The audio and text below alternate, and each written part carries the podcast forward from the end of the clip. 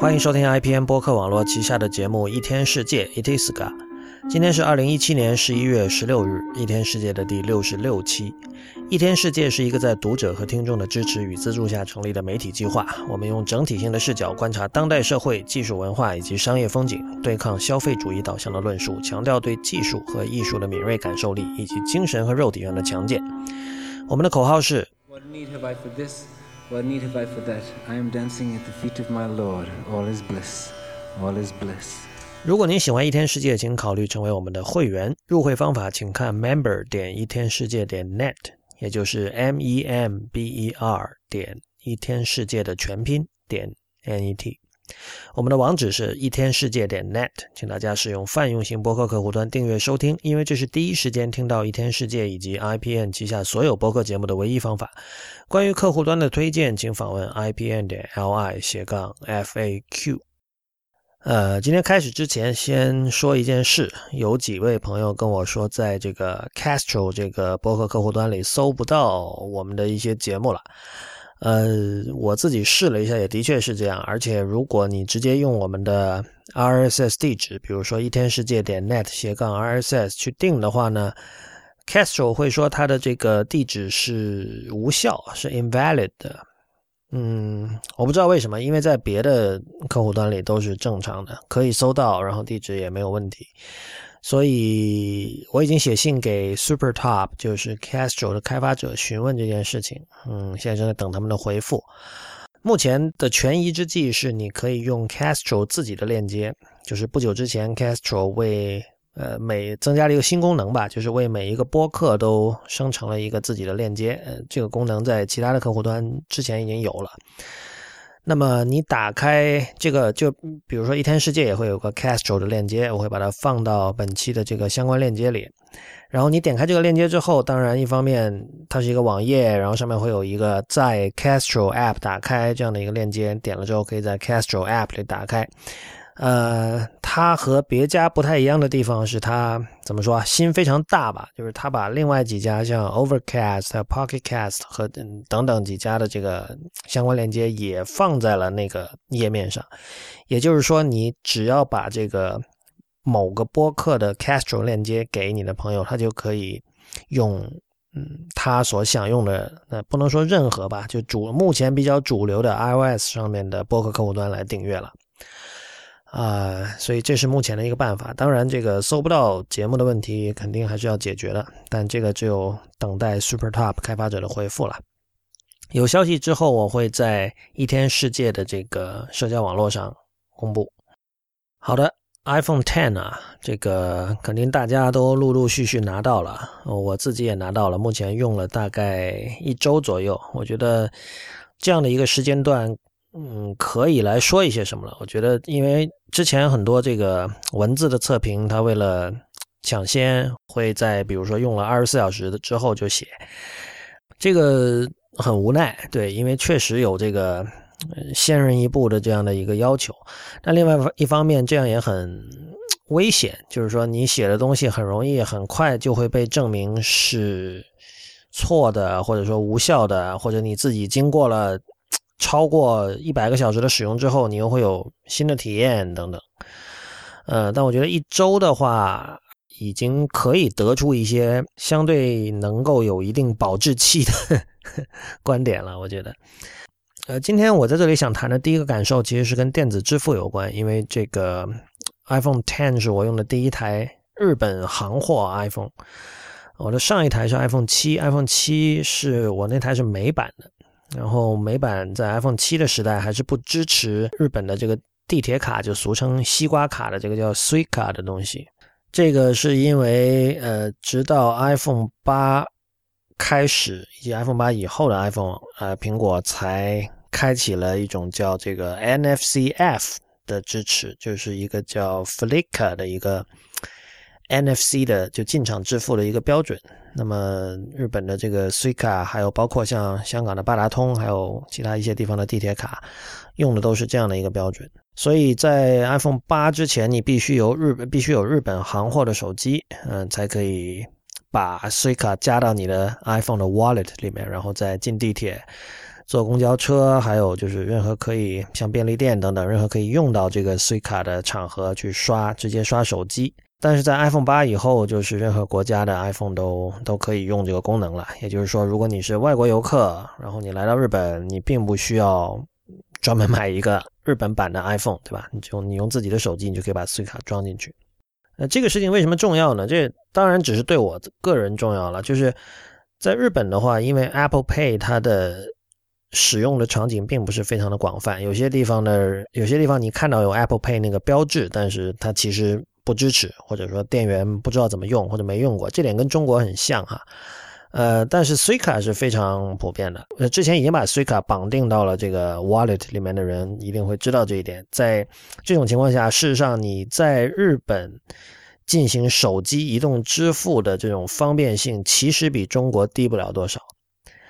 呃，这点我需要特地拿出来强调，因为这个在中文世界的主流论述一直是认为，这个中国大陆是目前在无现金社会上走的最前、走的最前端的。一个国家，呃，我觉得这个说法大体是没错的，因为你，呃，基本上在现在的世界上任何地方都找不到一个不止在技术上，事实上你可以做到不带钱包出门，而且，呃，大批的民众，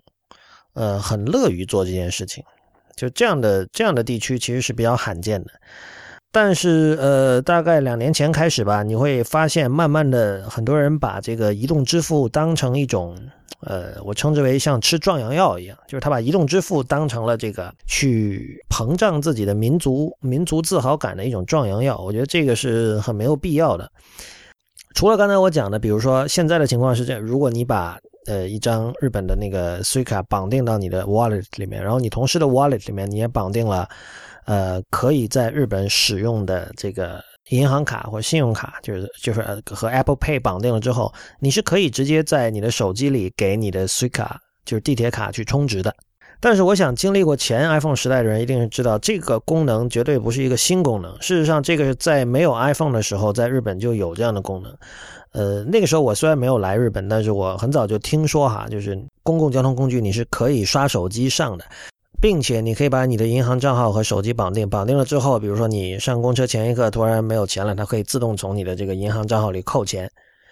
呃，换言之，这个在实际体验上跟现在我们的支付宝是一致的。然后之前我在这个周究会馆谈到这件事情的时候，我的朋友 Eric 也是这个我们的有台自弹自唱的主播 Eric，就是说他在十几年前在还没还没有 iPhone 的时代，就是一直是这么用的，在日本。呃，但是后来为了用 iPhone，他被迫放弃了这个很方便的支付的功能，因为我们知道一代的 iPhone 当然没有。事实上，呃，如果一个人想用 iPhone，像他想用 iPhone，然后又想继续使用这种刷手机、坐地铁和公车的功能的话，它要等大概等了七八年吧，一直等到 iPhone 六加还是 iPhone 七的时候，才能够把 Suica 和呃 iPhone 里面的 Wallet 绑定。所以这就是个很有趣的事情，就是我们经常听到的说法是 iPhone 领先时代五年，这个毫无疑问是没错的。在我们接下来对这个 iPhone Ten 的分析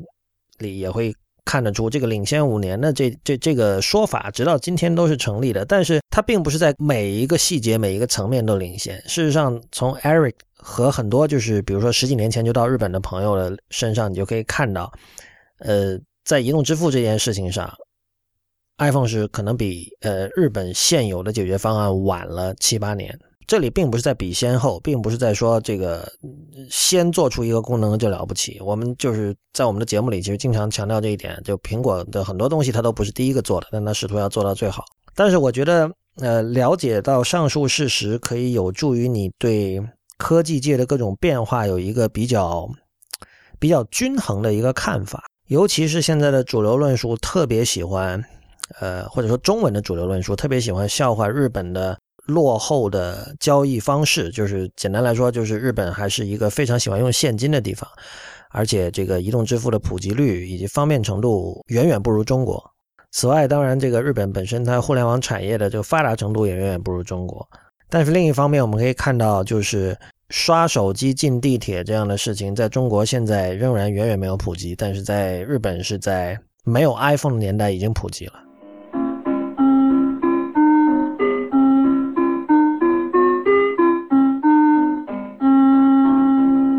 iPhone Ten 的上手体验，我们比别家都晚了大概一两周的时间才来谈，呃，看看能不能说出点新意哈。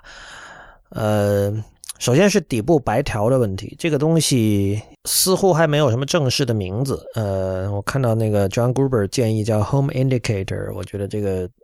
是一个挺好的说法吧。那个苹果自己的文案里只是叫 Indicator，嗯，当然在中文里，我在这里本期节目里我就暂暂且就还是。沿用民间的说法，管它叫白条了。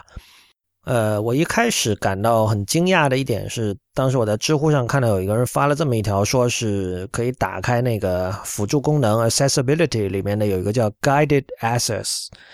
把这个东西打开之后可以干嘛呢？就是是用来去除底部的白条的。呃，这个 Guided Access 其实有点像那种家长指引功能，就是它是把你的整个手机锁在单一的一个 App 上面。就是你一旦开了这个之后，你就不能切换到任何其他的 App，同时你也不能回到桌面，而且你也不能够通过点这个开关机键，然后把这个屏幕给关掉。这个手机成了一个单一 App 的手机，而且你不能退出这个 App。这个功能的本意是你，比如说有各种使用场景啦，比如说你给你的小孩用，可能你不希望他在不希望他在这段时间里用别的东西，只用这一个东西，或者你把你的手机给临时给。客户或者你商业上的合作伙伴，或者你哪怕你的朋友看，可能你不希望他看到你的私人信息，对吧？或者不小心退出看到你的私人信息，甚至有的人可能不希望别人看到自己的壁纸，都有可能。呃，但是这位朋友就是说，等于说他利用这个功能把它歪打正着吧，用一种并非正规的方式使用它，但是他的目的就是为了去除底部的白条啊。他的理由当然是这个白条经常会误碰。啊，就是当你不想碰到它的时候，碰到了它，导致这个突然回到了桌面啊。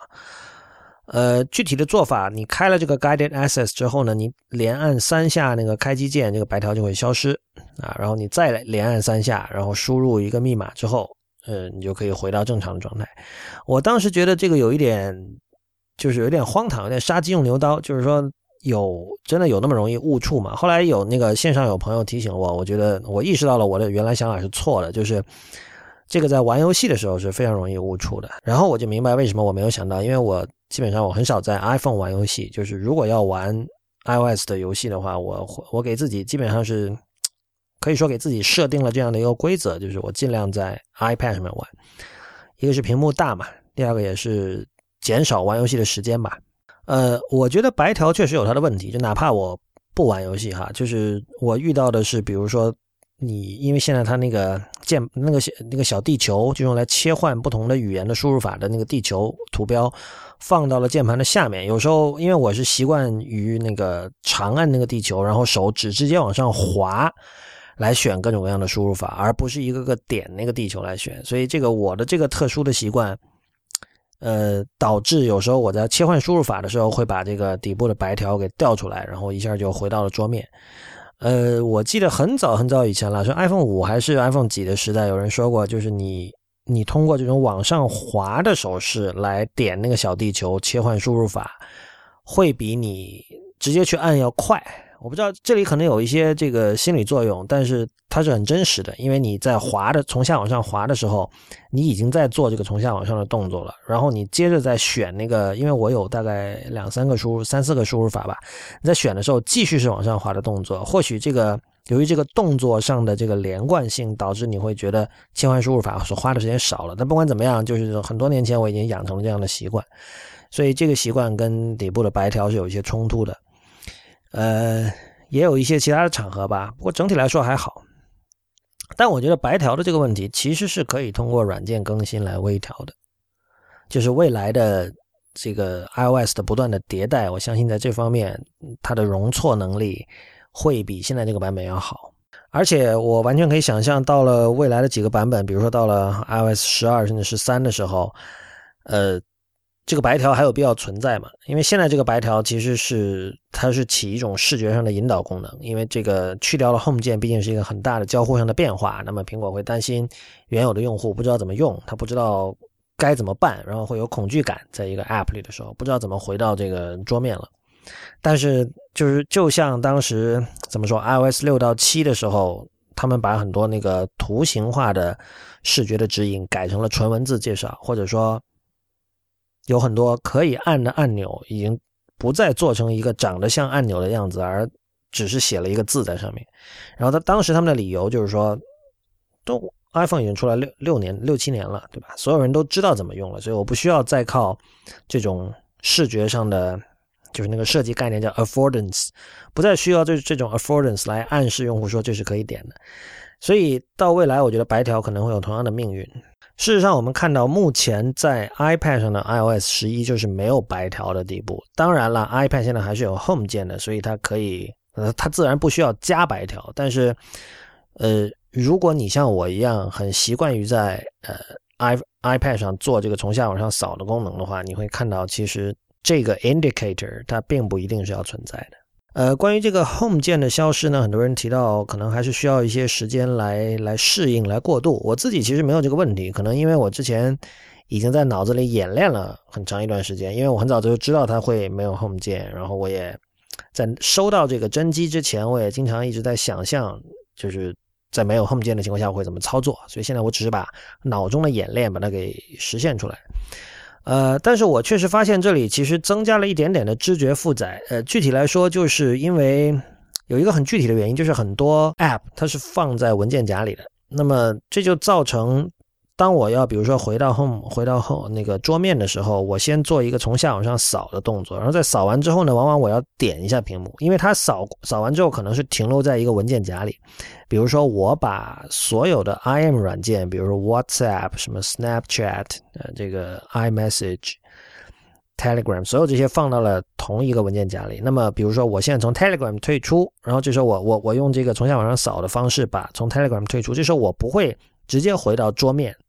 而是回到这个装满了 IM 软件的这个 folder 里面，这个文件夹里。那如果这个时候我要呃用其他的软件，我必须再点一下屏幕。这里呢，其实动作就丧失了连贯性，因为在有 Home 键的时代，你是先点一下 Home 键，然后你再去点一下屏幕，你两次做的都是点的动作。但是现在你是先做扫的动作，然后再做点的动作。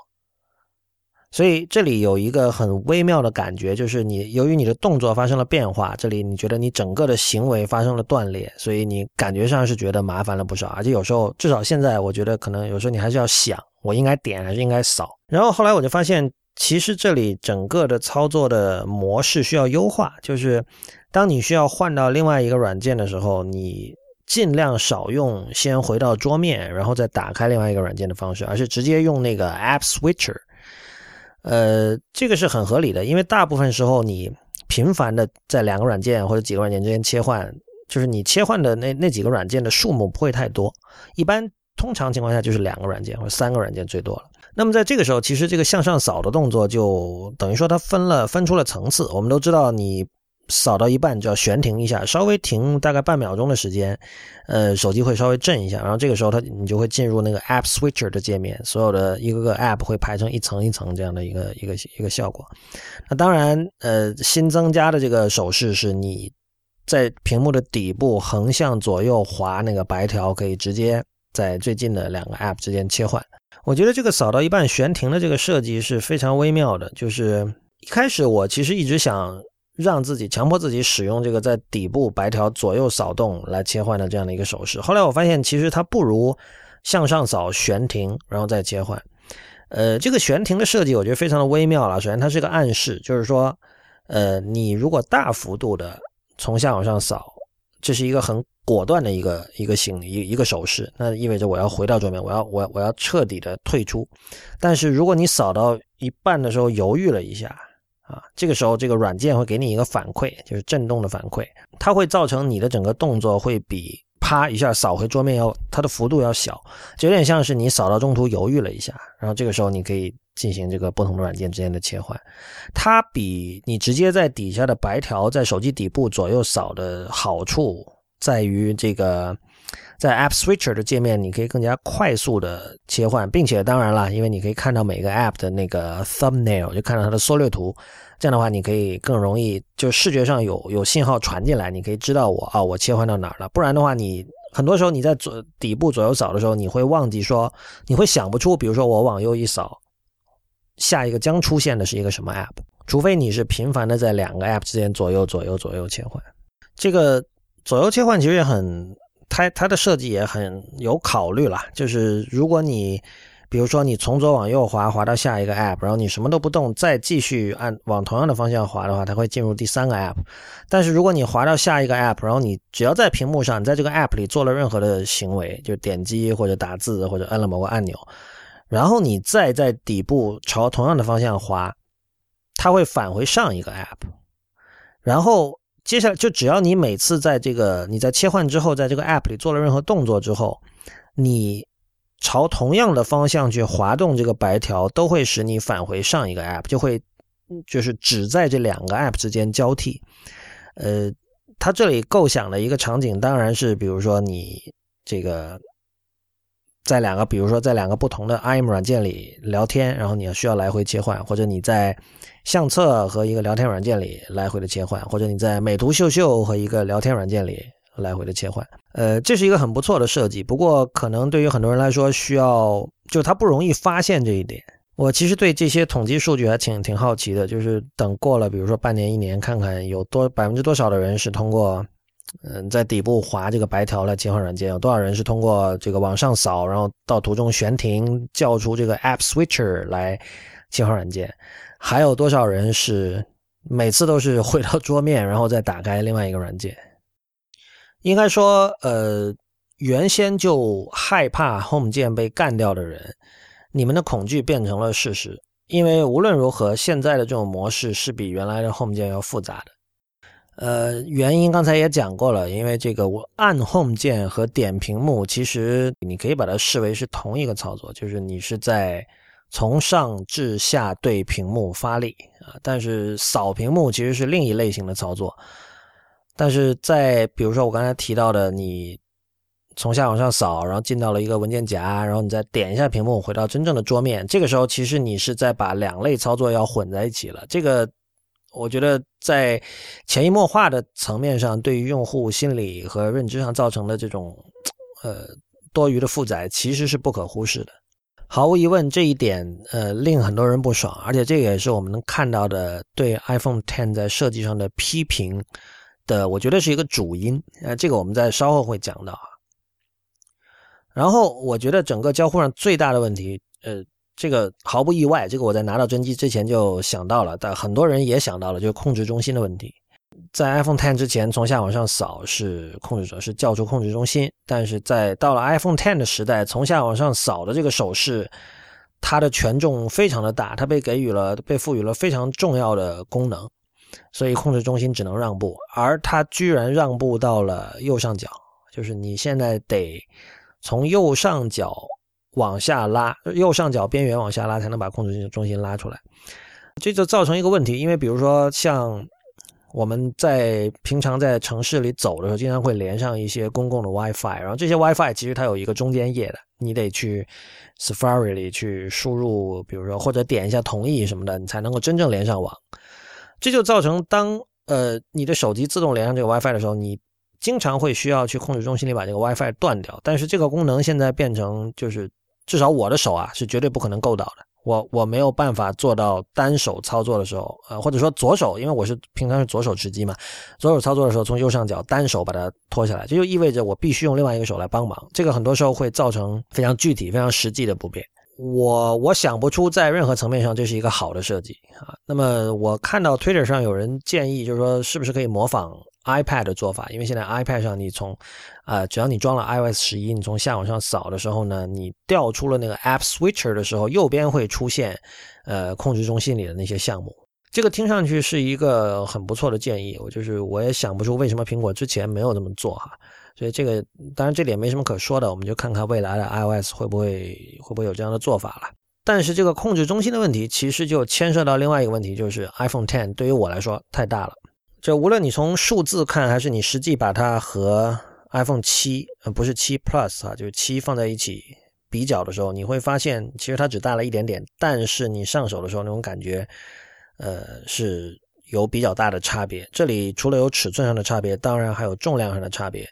就像我今天在周旧会馆开玩笑说，现在你去拿一台 iPhone 六，真的觉得是轻如鸿毛，真的是有这样的感觉。呃，因为 iPhone 七已经比 iPhone 六稍微重了一点点，呃，而 iPhone Ten 的重量和 iPhone 七的差距是大于呃 iPhone 七和 iPhone 六的重量的差距的。呃，事实上，我很早之前就说过，我最喜欢的 iPhone 的尺寸仍然是 iPhone 五的尺寸，也就是现在的 iPhone SE 的尺寸。我目前仍然是这么看的。嗯，当然，我这个愿望很可能是不会满足的啦，因为这个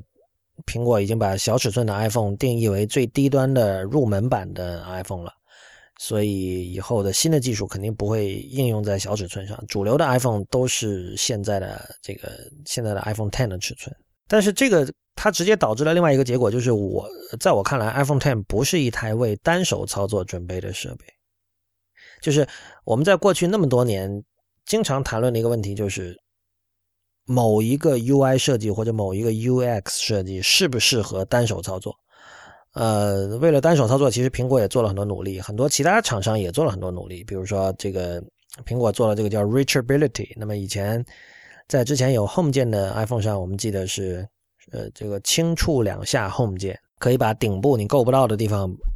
推下来啊。呃，在 iPhone Ten 上，这个变成了一个一个辅助功能。你要进 Accessibility 里把它打开，然后你抓住那个白条稍微往下拖。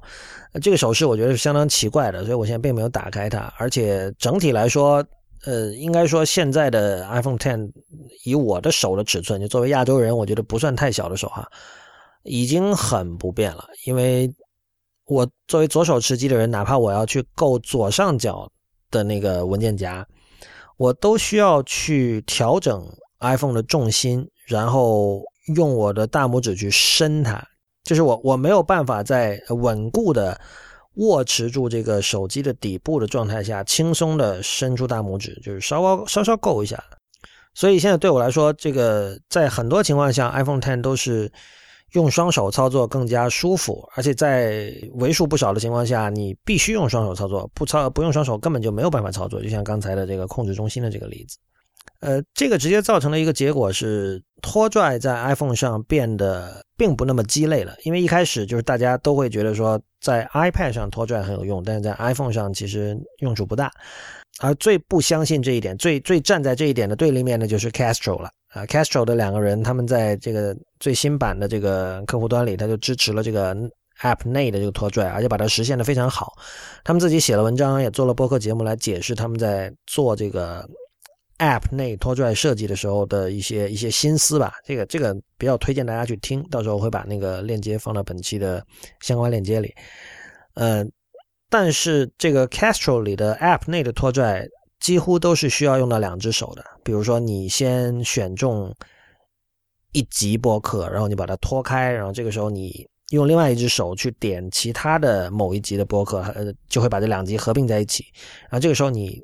那只手指还可以去，呃，就是划那个底部的那个那个列表，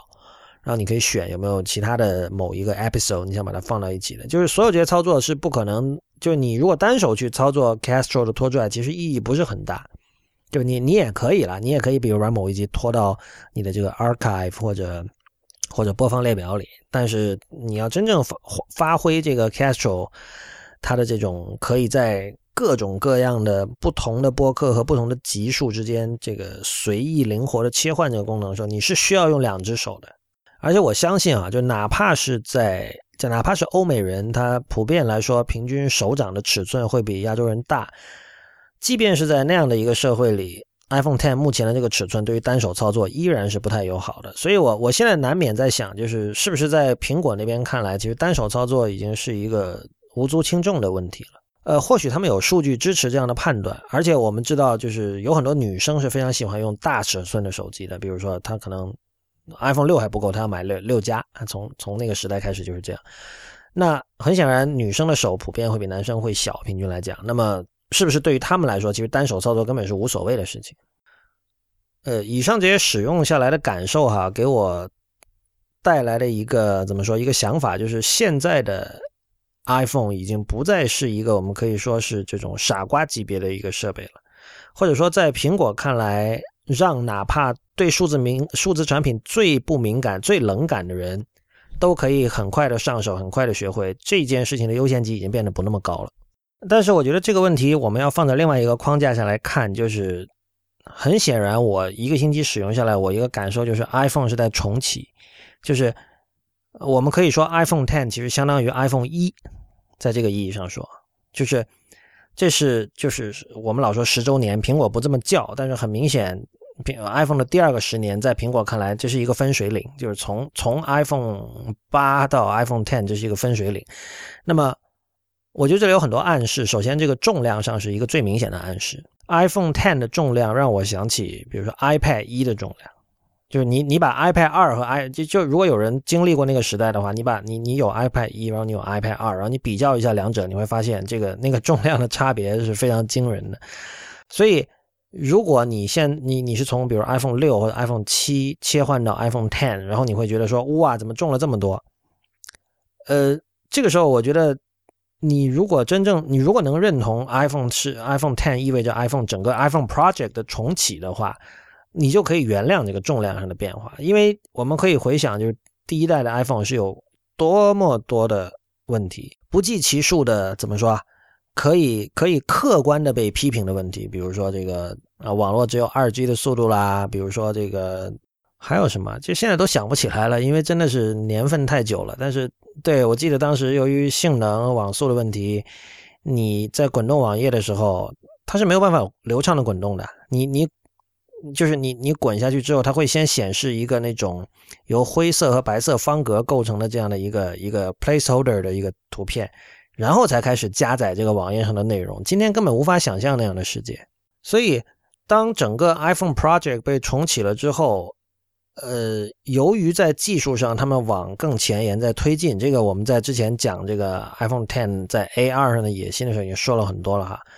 某些体验变差是必然的，比如说这个重量变得更重，就是体验变差，这是必然的。它等于说它往前跳了一大步，但是同时在某些层面它又不得不往后退两三步，然后再慢慢的把那两三步补回来。我觉得这是技术演进的时候是一个必然的一个结果。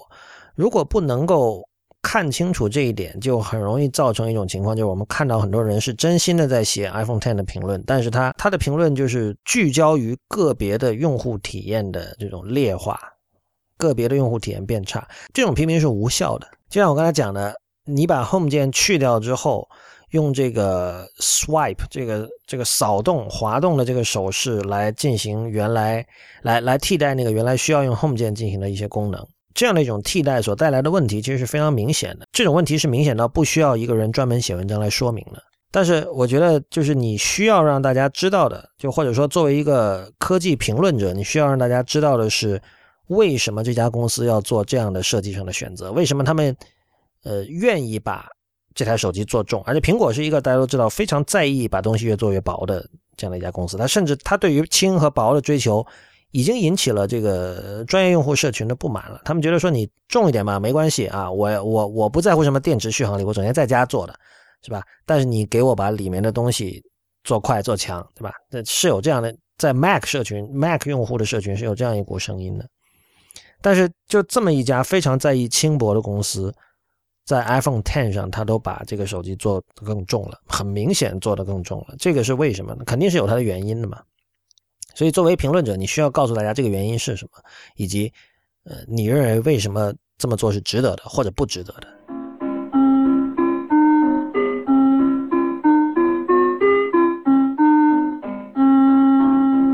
呃，说到 iPhone，其实最近有一句很有意思的话，是来自于 Jonathan Ive，嗯，他参加《纽约客》杂志做的一个技术论坛的时候，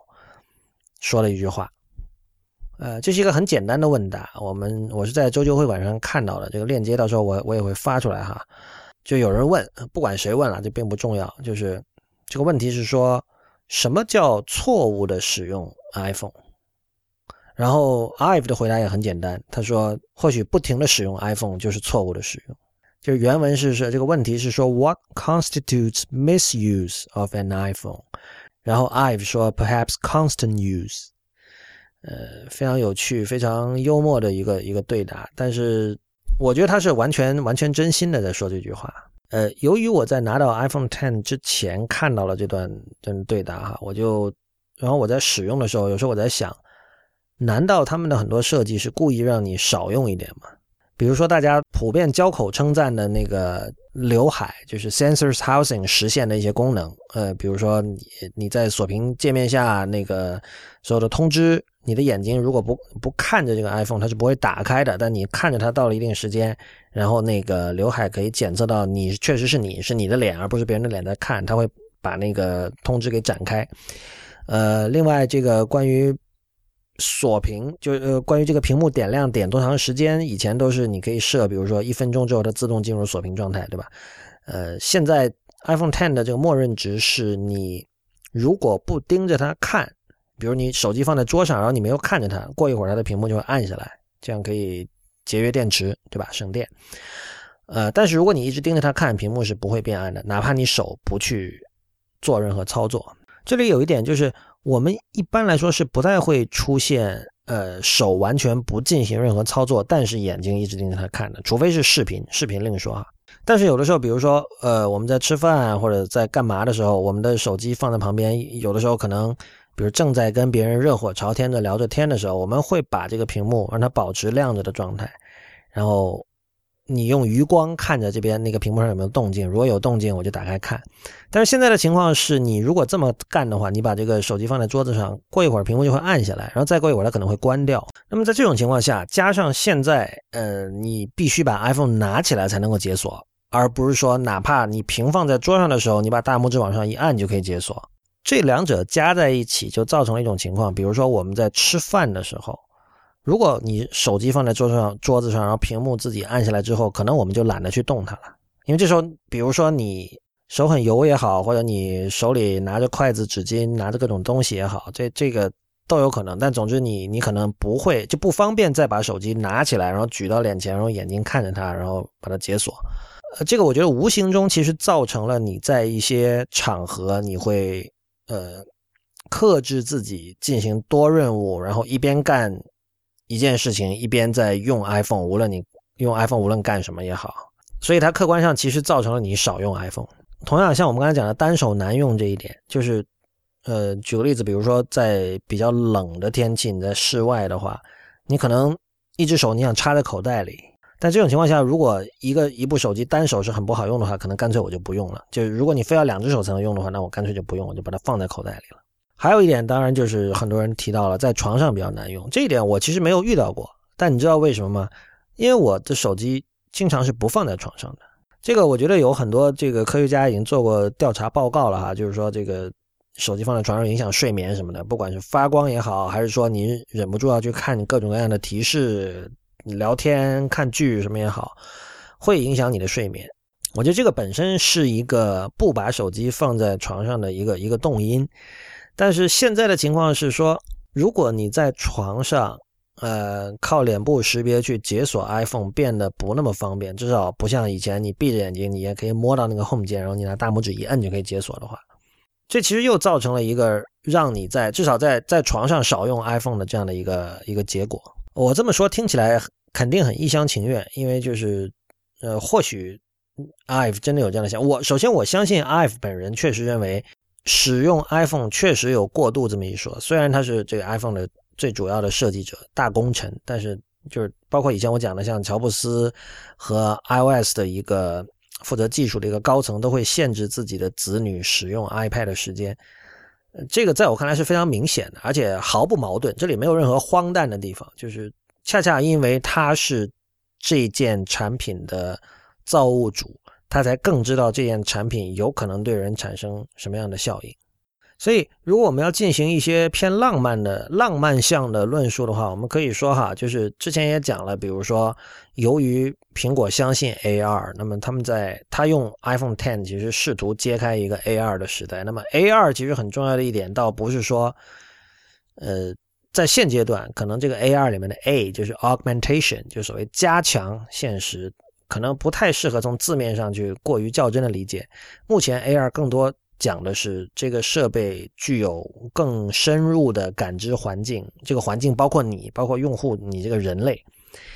呃，就设备拥有了更深入、更精确的感知环境的能力。那么在这种情况下呢，我们可以说，其实这个设备它从一个没有生命的物件，朝着一个有知觉的一个东西那个方向又走了一步。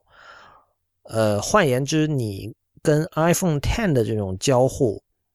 和你跟之前的 iPhone 的交互相比，它更像一个你跟一个活物或者说动物的这样的一个交互。你跟活物的交互其实是一个双向的过程，就是比如你说一句话，对方如果没有反应，你你可能就不说了，对吧？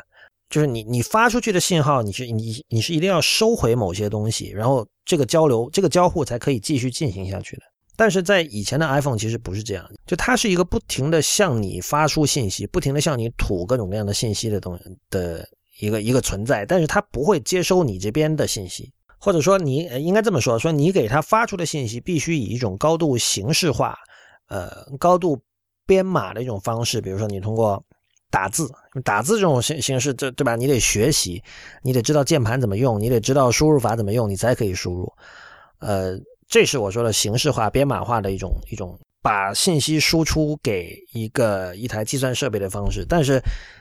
现在的 iPhone Ten 它能够感知到的是你更加呃偏向你本能的原生的一种发送信息的方式，比如说话或者你的脸，你的脸本身就是一种，它只是你的一个存在，就你并没有刻意的在学什么东西，对吧？但这个时候它就可以感知到你的存在。所以这就是我刚才为什么讲说，你现你跟 iPhone Ten 的关系更像是跟一个活物的关系。那么人跟活物不可能永远在一起，但是人跟一个没有生命的东西，它反而有可能长期相处。比如说你的钱包，比如说你的你的戒指，或者你每天用的水杯，当然也包括在 iPhone Ten 之前的 iPhone，呃，以及其他所有的智能手机啦和电脑了，就不用说的。那当然，我们知道，在这个宅文化里，很多人会，比如说给自己电脑取名字啊，或者就是把把电脑给具象化，把它人性化。但这种做法其实只不过是进一步印证了这个东西本身它是一个死物。但是你跟 iPhone Ten 的相处，你跟它的交互，由于有刚才说的种种的这种限制，比如说这个它对。你的眼神的感知能力，对吧？还有这个单手不方便用，还有在床上不方便用，所有这些就导致了，其实你跟你跟你跟他之间的这种共处的时间是要减少的，就有点像你跟那两个人之间共处，可能每个人需要一个呼吸的空间。我刚才确实有说，就是浪漫向的论述哈，可能会令有些人不舒服，所以我我我不禁，我就我把所有这些想法和 Ive 那句话放在一起想的时候，我难免觉得。可能这个想法在他脑子里已经萦绕了很久了，就是除了说啊，我怎么，比如说尽量让屏幕变大，让内容可以充斥整个手机，对吧？然后我尽量让人和他的交互变得更加所谓的人性化。但是就是人性化其实是一个非常，呃，到在今天它已经是一个没有很多时候是没有任何含义的一个一个说辞。就是你，你听到别人说人性化，你大概的模糊的知道它意味着什么，但其实它具体的含义是什么，很多人是不知道的。但但我难免觉得他是不是脑子里也有这样的想法，就是我的设计怎么可以让，就我应该通过什么样的设计让人们和 iPhone 之间的交互处在一种 moderate 的适度的这样的一个一个状态。就通常一个人有了新手机会很兴奋，会经常玩，会增加你使用它的时间。但是其实我用了 iPhone Ten 之后，是减少了我使用 iPhone Ten 的时间。这个是我觉得，呃，经过了一周的使用之后，我得出了一个，嗯，最令我自己感到吃惊的一个结论吧。嗯，当然了，就是我觉得这是一件好事。我完全同意 Jonathan Ive 的那句话。好吧，今天这期一天世界 ET 四个就到此结束，谢谢大家的收听。如果你喜欢这个节目，请考虑成为我们的会员。入会方法请看 member 点一天世界点 net，m e m b e r 点一天世界的全拼点 n e t。我们在新浪微博叫 at 一天世界四个汉字 i p n，在 Twitter 和 Instagram 都是叫一天世界的全拼 i p n。另外，我们还有一分世界的 Telegram 频道，它的地址是 t 点 me 斜杠一分世界的全拼。最后，欢迎您收听 IPM 博客网络旗下的其他精彩节目：灭茶苦茶、太医来了、陛下观、无次元、硬影像、流行通信、时尚怪物，以及最近复播的选美。我们下期见。